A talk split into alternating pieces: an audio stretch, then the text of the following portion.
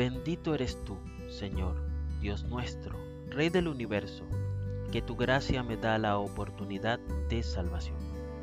¿Hasta cuándo esta gente me seguirá menospreciando? ¿Hasta cuándo se negarán a creer en mí a pesar de todas las maravillas que he hecho entre ellos? Voy a enviarles una plaga que los destruya, pero de ti haré un pueblo más grande y fuerte que ellos. Números 14, 11 y 12. Moisés indudablemente había muerto al yo, al orgullo, al poder y a los placeres de este mundo. El pueblo había pecado contra el Señor, todos lloraban y desconfiaban del poder que Dios había mostrado ante ellos a través de grandes milagros. En el momento que Moisés y Aarón escucharon los lamentos y quejas del pueblo y su deseo de volver a Egipto, cayeron rostro en tierra delante del Señor.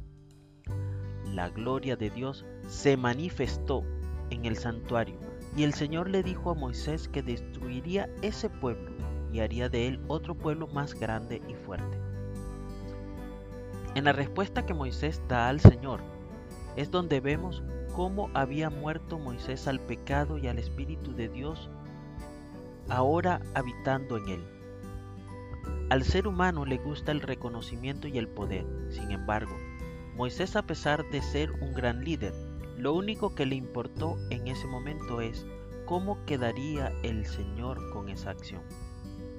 ¿Qué dirían de él los otros pueblos que lo vieron manifestarse con poder y majestad para sacar al pueblo de Israel de Egipto y ahora los destruiría en el desierto? Moisés apeló a la misericordia y al amor de Dios y no exactamente por causa del pueblo que se había revelado, sino por causa de Dios. Moisés no se alegró por la propuesta que le realizó el Señor, ni albergó en su corazón deseo de fama y poder él realmente había llegado a comprender que Dios era el único digno de toda honra, poder y alabanza y que su carácter debe ser vindicado ante el mundo entero. Cada uno de nosotros debe morir al pecado y al igual que Moisés, preocuparnos cómo se verá el Señor afectado con nuestro comportamiento y nuestras acciones. Debemos reflejar a Jesús donde quiera que estemos. Que el Eterno te bendiga y te preserve, que el Eterno ilumine su rostro hacia ti y te otorgue gracia.